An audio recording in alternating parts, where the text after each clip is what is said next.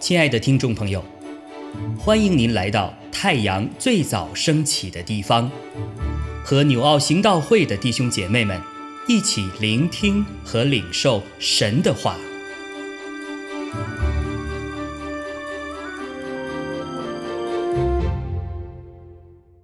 马可福音十一章十一到十九节。耶稣进了耶路撒冷，住了圣殿，周围看了各种物件。天色已晚，就和十二个门徒出城，往伯大尼去了。第二天，他们从伯大尼出来，耶稣饿了，远远的看见一棵无花果树，树上有叶子，就往那里去，或者。在树上可以找着什么？到了树下，竟找不着什么。不过有叶子，因为不是收无花果的时候。耶稣就对树说：“从今以后，永没有人吃你的果子。”他的门徒也听见了。他们来到耶路撒冷，耶稣进入圣殿。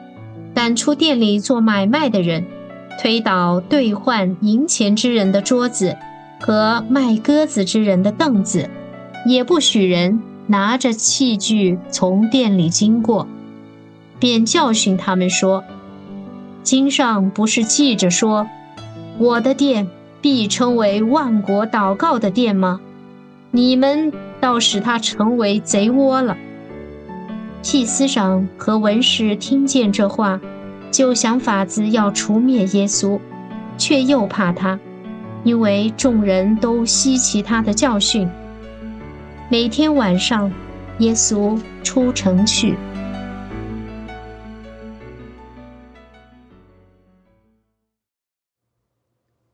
弟兄姐妹们平安。今天我们看到马可福音的十一章十一到十九节。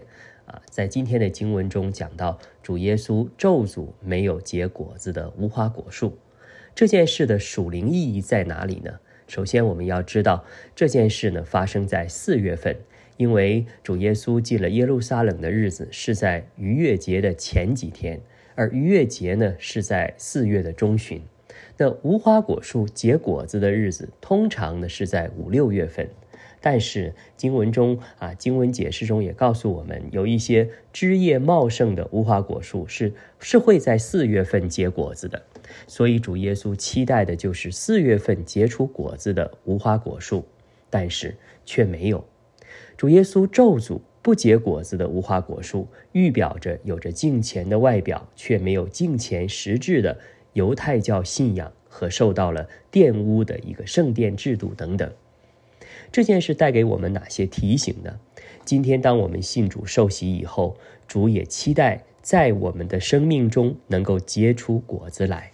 我们的生命就像无花果树一样，从生根发芽、成长，到了枝繁叶茂的时候，就应该结出果子来，就应该被主所用，彰显出新生命的影响力。但是在你我的生命中，是否能够在每一个阶段？每一个主粮给我们的环境中结出果子呢？比如，当我们遇到困难，当我们遇到试炼的时候，主期待我们能够结出忍耐和温柔的果子；当我们遇到挑战甚至是危险的时候，主期待我们能够结出勇敢的果子、信靠的果子、盼望的果子等等。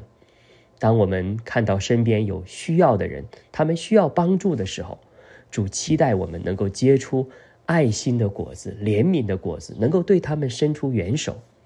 当我们为人父母，主期待我们能够将儿女们带到主的面前，按着圣经的原则，按着神的心意教导牧养他们，从而结出真理的果子、顺服的果子等等。当我们成为教会领袖的时候，主期待我们结出谦卑的果子、圣洁的果子、信心的果子等等，从而带领教会为主得着更多的灵魂，结出救恩的果子。四月份是犹太人中的逾越节，是向神感恩的时刻，是纪念神带领以色列人出埃及的时日子。我也想到四月份也是我们教会的烈火特会，是今年呢我们纪念主从死里复活的月份。通常复活节也是在四月份。求主帮助我们复兴我们的生命，为主所用，结出生命中该结出的果子来。阿门。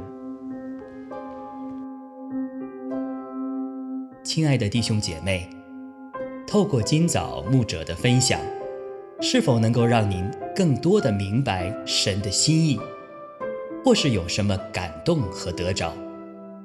欢迎订阅和分享我们的频道。让更多的人领受神的祝福，愿神赐福大家。